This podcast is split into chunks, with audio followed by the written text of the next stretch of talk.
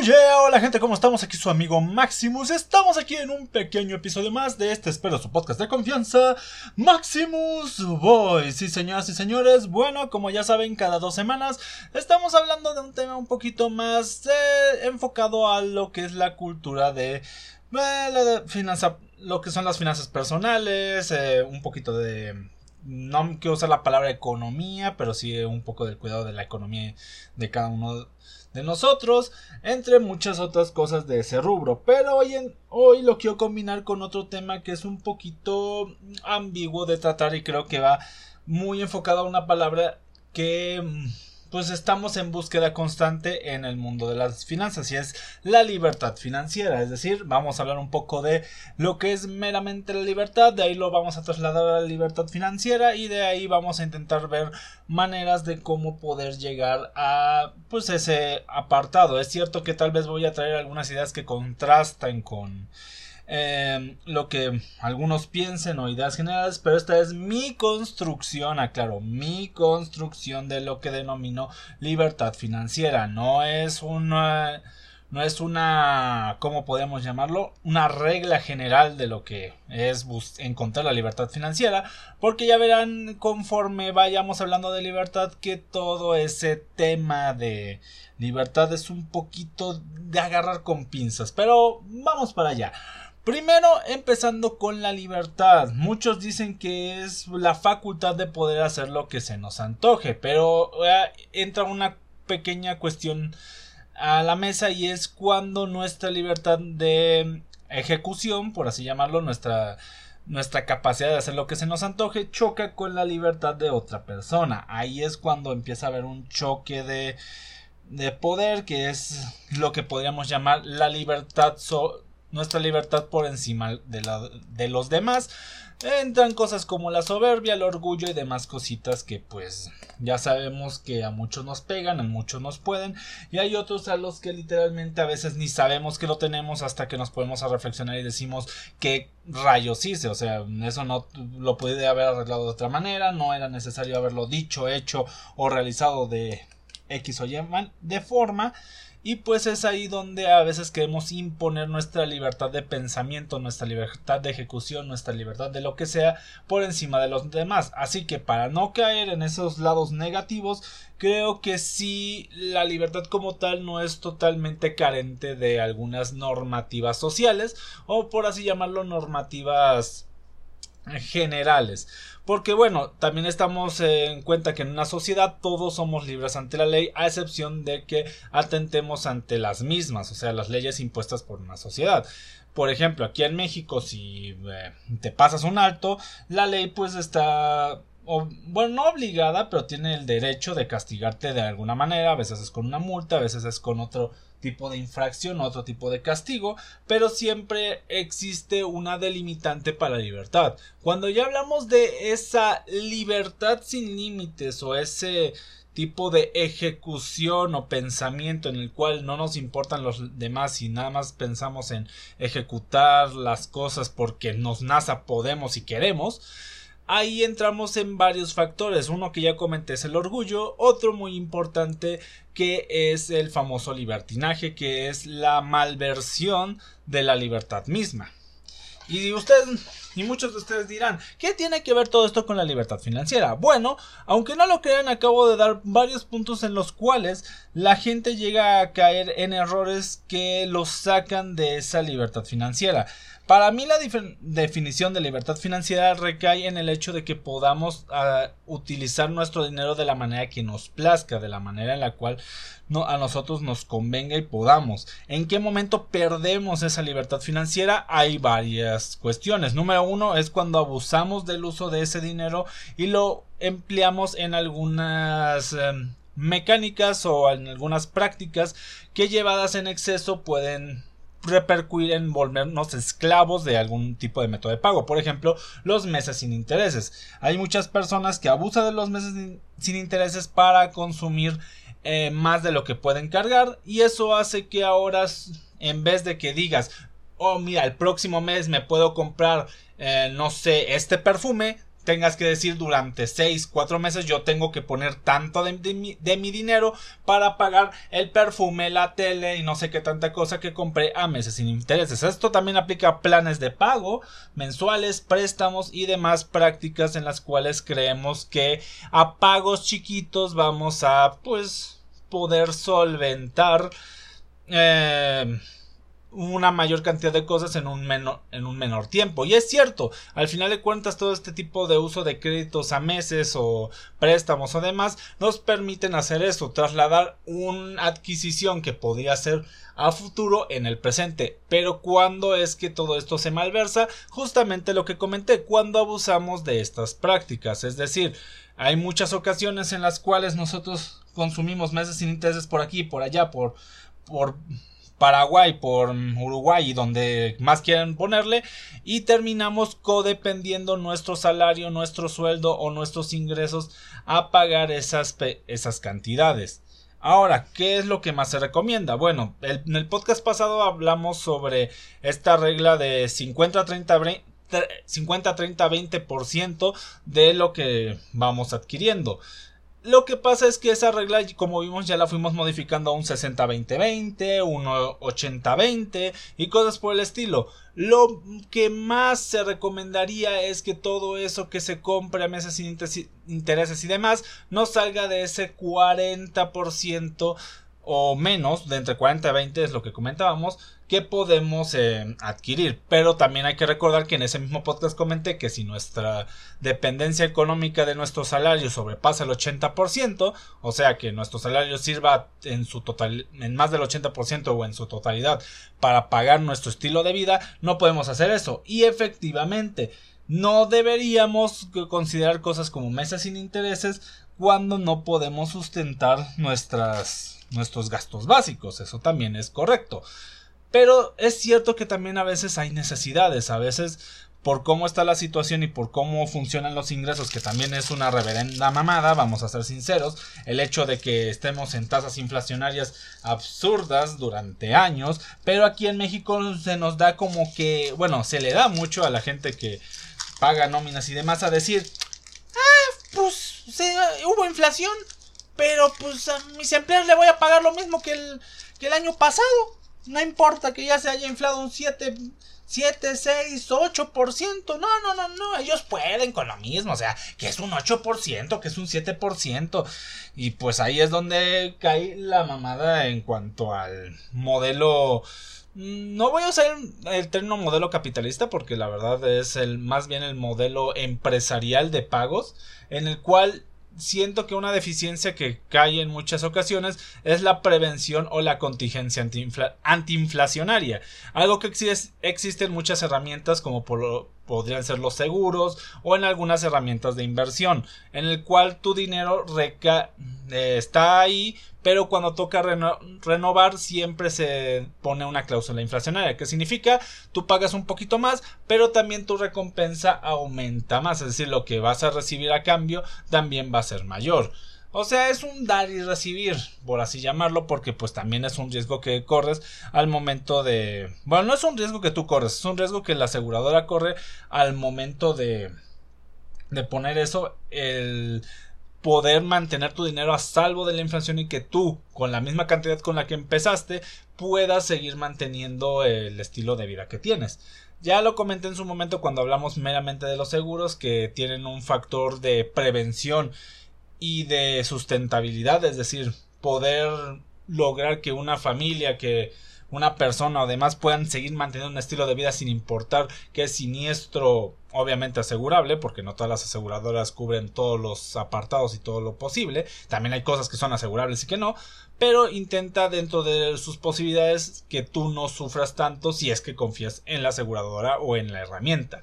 Pero bueno, ¿a qué quiero llegar con todo esto? Bueno, eh, como comenté, hay cosas como son la inflación que pues a veces no nos permite tener esa libertad. Tenemos que mantener la contingencia, tenemos que eh, predecir eso y no a todos se nos da. Entonces, ¿cómo puedo lograr una libertad financiera? Sí, Número uno, a cada rato los precios y gastos van en aumento. Número dos, mi salario no aumenta. Número tres, no puedo permitirme un sistema de ahorro o un sistema de, de contingencia. Bueno, ahí es donde queda un poquito un término muy crudo que se llama la adaptabilidad.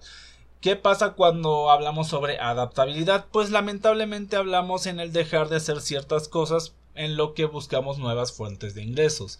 Lamentablemente al día de hoy no hay una manera en la bueno, sí hay maneras, pero al final de cuentas recaemos en lo mismo, reajustar o hacer ciertos movimientos financieros o bueno, más bien movimientos de cuentas para pues mantener ciertas cosas pero sacrificando otras. Al, al final de cuentas las finanzas son un es un juego de números, por así llamarlo. Tienes que saber cómo mover tus fichas, saber qué es lo que realmente vale la pena y saber qué sacrificar. Por ejemplo, si tú eres una persona que tiene sus streamings de de no sé, Netflix, HBO Max y Amazon Prime, pues tal vez sacrificas a HBO Max por los otros dos, o bueno, mejor Netflix, y ahorita la mayoría de la gente casi no ve Netflix, sacrificas Netflix, ay, perdón, como decía, porque como que se cortó la, la grabación, eh, sacrificas un poquito cualquiera de las tres plataformas, iba a decir Netflix, pero cualquiera de las tres, y te quedas con las demás. A veces no podemos tener todo, o a veces no estamos en el momento indicado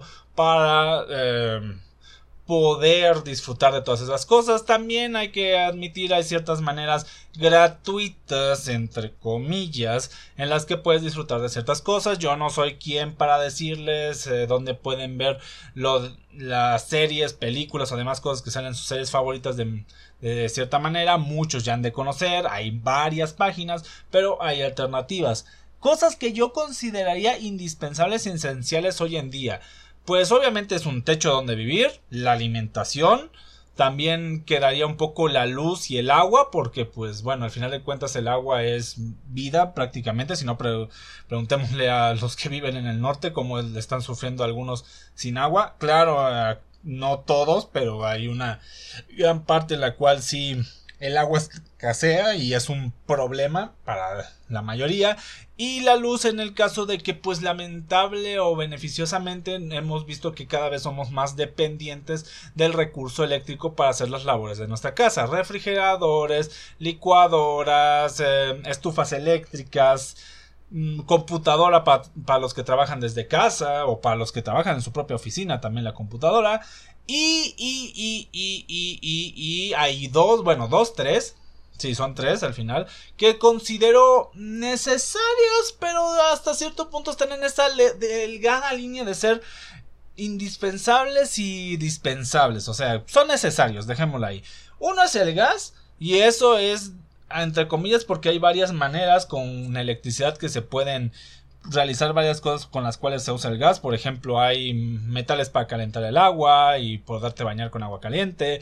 Eh, como comenté, está la estufa eléctrica. Hay varias cositas por las cuales yo soy vivo ejemplo de eso. Ah, pasé creo que un año en el cual no contraté nada de gas y pude sobrevivir bien con una hornilla eléctrica y pues eh, como les dije una barra calentadora de agua para cuando estaba agua caliente para bañarme cosas por el estilo de ahí eh, la siguiente y esta va a entrar mucho en controversia, pero mucha gente, pues vamos a ser sinceros, cada vez se vuelve más una necesidad el Internet. Y eso se debe a lo que comentado anteriormente cuando hablamos de la electricidad y la computadora y el home office. Y es que para hacer un home office eficiente, o por lo menos tener la disponibilidad de hacer home office, necesitas Internet para comunicarte con gente en otros lados o bien para la comunicación misma. Hoy en día es cierto que el celular depende de las llamadas, depende de, de, de, mensajería y demás, pero también cuando no tienes saldo recurres al Wi-Fi y a ese tipo de herramientas que usan el Internet para la comunicación. Y hablando de eso, la, la siguiente sería el saldo de tu celular o la comunicación que tengas. Igual y puede ser un, un eh, perdón, se me fue el nombre, un este una línea telefónica fija o una línea telefónica de otro lado, pero cada vez la comunicación junto al internet eh, se van pegando más, por eso decía dos como dos tres porque pues hoy en día ya son casi junto con pegado, pero también hemos visto a Megacable que es una compañía de telecable o eh, algunas compañías independientes como Total Play, Easy entre otros que nada más se dedican a al internet puramente que pues dan este servicio y efectivamente por eso los quise separar. La telefonía ya sea celular o fija es necesaria porque por la simple cuestión de la comunicación. Hoy en día la comunicación es poder al igual que el conocimiento y muchas otras cosas, pero la comunicación nos permite estar conectados con la gente y nos dimos cuenta mucho de eso en la pandemia. Pero bueno, me desvié mucho a hablar de las necesidades básicas que tenemos que tener sobre todo cubiertas, que como dije es un techo donde vivir, eh, el alimento, el agua, la electricidad, y de ahí pues ya comenté otros que no son tan necesarios pero igualmente lo están siendo por la época en la que vivimos. De ahí hay otras cosas como lo son los streamings y demás y eso créanme es totalmente dispensable. Las salidas ah, también son dispensables aunque son necesarias para la recreación social y demás cosas pero no es como que te vayas a morir si no sales con tus amigos a un antro, se pueden quedar de ver en una casa y sale relativamente económico y demás cositas por el estilo. Ahora, ¿Cómo lograr la libertad financiera en estos sentidos? Bueno, si tú amigo mío, eh, me estás oyendo y solo puedes cubrir lo que acabo de comentar, déjame decirte que lamentablemente estás viviendo en un estado de supervivencia, no estás, eh, no, no estás ni siquiera siendo libre con tu dinero, tu dinero está siendo, pues, ¿cómo llamarlo? De cierta manera presa de tus necesidades sociales básicas, o sea, literalmente todo lo que comenté anteriormente, y, lo cual te va a permitir pues mínimamente estar de cierta manera cómodo en, el estructo social en el que estamos. Y por supuesto, como dije, sobrevivir a la sociedad como tal, alimentándote, teniendo buen aseo y demás cosas por el estilo. Obviamente también hay otras cositas que no mencioné, pero como que quedan implícitas. cuando dije alimentación tuve que haber dicho una despensa, porque también tenemos que hablar sobre productos de limpieza, eh, tanto personales como para la casa, eh, algunos inmuebles si es que te faltan y demás cosas y demás. Pero bueno. Ese fue error mío, más que alimentación era pues una despensa en general. Ahora, si tú, amigo mío, puedes cubrir eso y aún te sobra algo, bueno, la libertad financiera que tienes corresponde a la utilidad libre que te queda. O como a mí me gusta llamarle por términos de estado de resultados, tu utilidad neta. Para los que no entiendan muy bien este término de utilidad neta, también hay que entender lo que consideramos como utilidad bruta. La utilidad bruta se le conoce a todo aquel ingreso que cae después de una actividad. Es decir, por ejemplo, si tú estás en tu empresa y, por cuestión de vender los productos que tú comercias, llámese una tienda de zapatos, al final del periodo vendiste un millón de pesos en zapatos, pues esa sería tu utilidad bruta. Ahora, ¿cuál es la cuestión aquí? Que obviamente tu utilidad bruta no es lo que vas a repartir entre tus trabajadores, eh, accionistas y demás como tal, sino es la utilidad neta. ¿Y cómo llegamos a la utilidad neta? Pues llegamos que a partir de la utilidad bruta vas a restarle varias cositas, entre ellas cosas como costos de producción, inventario restante, inventario inventario para la próxima actividad laboral.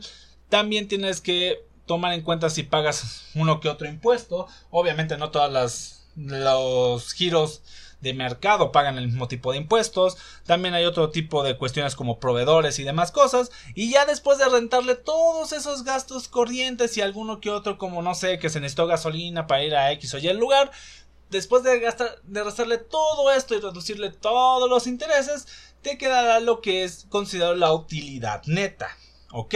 Ya entendido ese apartado, vamos a trasladarlo a finanzas personales o por lo menos a lo que sería el apartado personal.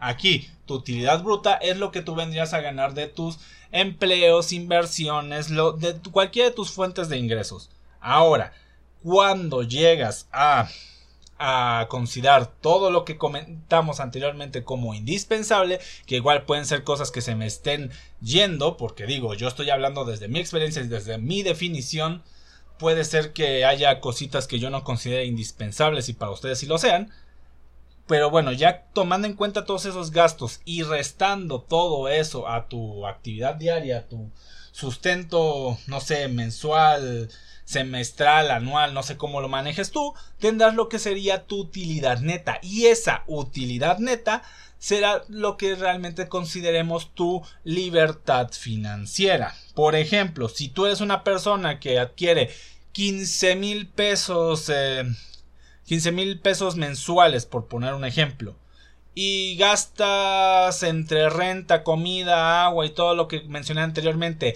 10 mil pesos, tu utilidad neta quedaría en 5 mil.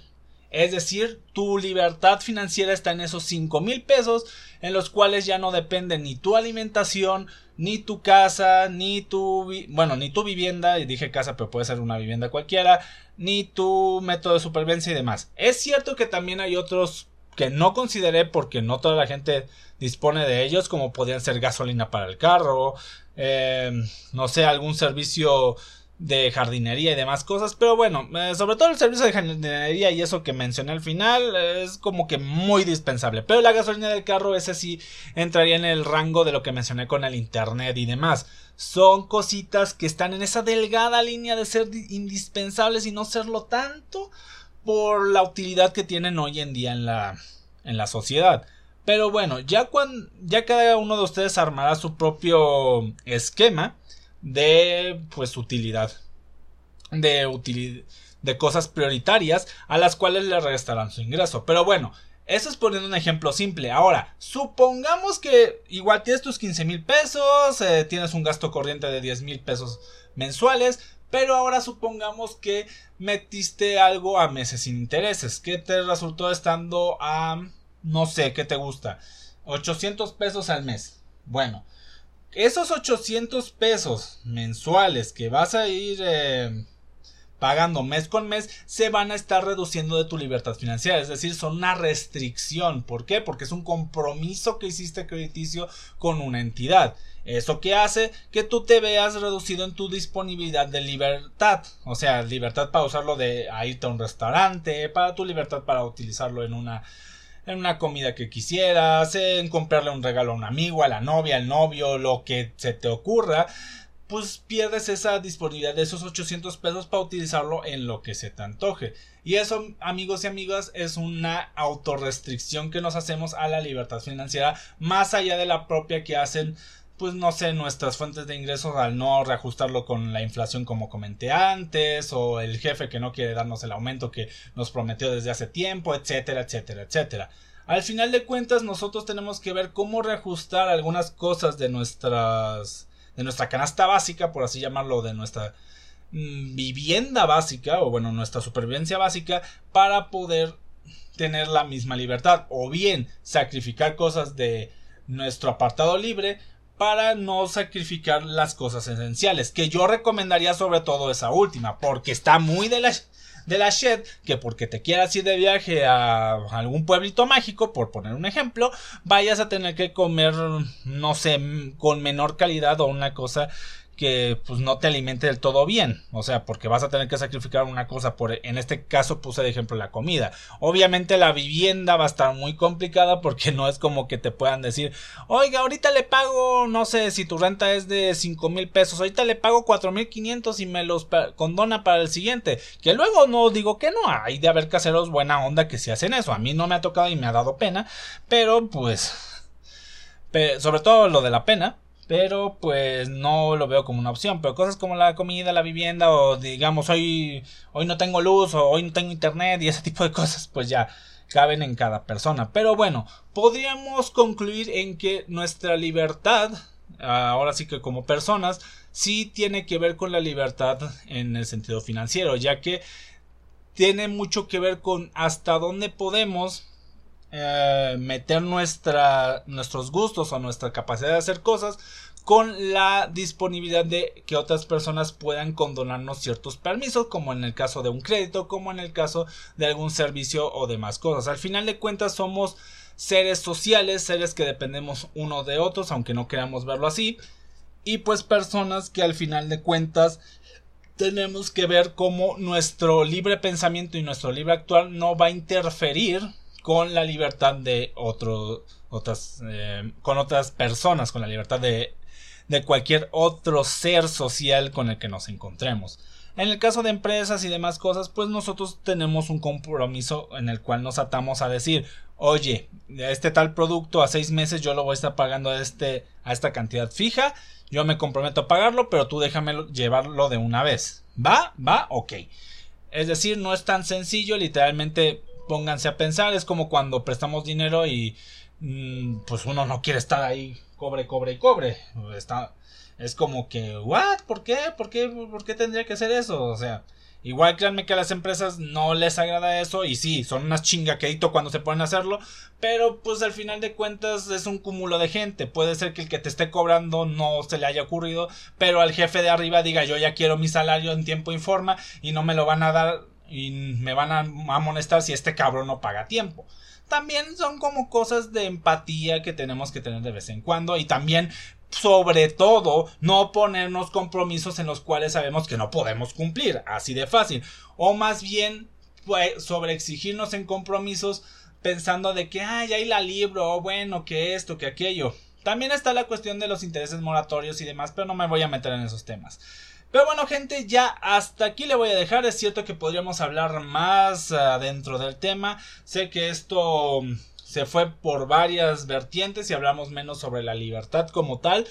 Pero pues como les dije, el tema de la libertad es un tema muy ambiguo y muy amplio, el cual usé más que nada como puente para llegar a esta conclusión y es el hecho de que tu libertad financiera depende totalmente del control que tengas de tu de tus necesidades básicas y cómo ellas interactúan junto con los compromisos que te echas en cara para saber cuánto de tu dinero disponible puedes usar realmente para cosas eh, como diversiones, libertades, entre otras cosas que no son meramente esenciales para vivir. Y bueno, hasta ahí lo dejamos. Gente bonita de internet, gracias por escuchar. Mis recomendaciones como siempre, pues intenten siempre encontrar nuevas fuentes de ingresos. Hay varias, está la inversión, está buscar un trabajo de medio tiempo, está buscar otro trabajo. Para los que tengan esa facultad de emprender, pues no teman en emprender, tarde o temprano pues van a encontrar la idea que les funcione. Es cierto, tampoco se pongan a emprender a lo güey porque me he topado cada caso de gente que dice, güey, me metí a emprender y ahora estoy en la quiebra y pues también, o sea, hagan bien la chamba, no simplemente se metan a emprender porque dijeron, oye, tengo una excelente idea, la voy a aplicar, pues no, tampoco va por ahí el asunto. Pero sí, gente, sin nada más que decir. Y creo que ya es como que le voy dando muchas pausas a esto, pero es como que a cada rato le quiero meter algo nuevo. No tengo nada más que decir. Espero les haya gustado este podcast. Sé que fue un poquito más em, revuelto y lo metí un poco más técnico. Lo, también di un poquito más de ejemplos para que entendieran algunas terminologías o algunas cositas que estaban ahí a media tinta, si no lo hubiera metido el ejemplo. Ya recuerden que ahí está el resto de nuestras redes sociales. El día que esté subiendo este podcast, lo más seguro es que también esté en directo a eso de las 10 de la noche, jugando en Twitch. Ahí voy a estar con unas cositas. Igual ya saben que estoy en mi proyecto como agente de seguros en Facebook me pueden encontrar como agente de seguros GNP Rubén Alejandro Tello Vincent. Y finalmente ya saben el resto de las redes sociales de Maximus como Maximus Collection, que es el Instagram donde subo la mayoría de cosas de mi colección. Está Maximus World, que es el canal de YouTube, que ahorita el día de ayer subí un video extraoficial de mis vacaciones porque quería preparar el ambiente para el para el directo de hoy. Y también está la página de Facebook que es la de Maximus Dante Face, que normalmente es como que mi centro de publicaciones donde digo, oye, ya hice directo. Ya subí este video, estoy haciendo directo, X, Y, Z, muchas cosas son ahí donde normalmente las van a ver también por si usan más Facebook que otras redes sociales. También hay TikTok y otras redes sociales, pero ahorita no las quiero promover porque también siento que ya abarqué mucho tiempo con esto. Sin nada más que decir, espero tengan un excelente día, tarde, noche, a la hora que estén escuchando y nos vemos hasta la próxima. Adiós, bye, se cuidan.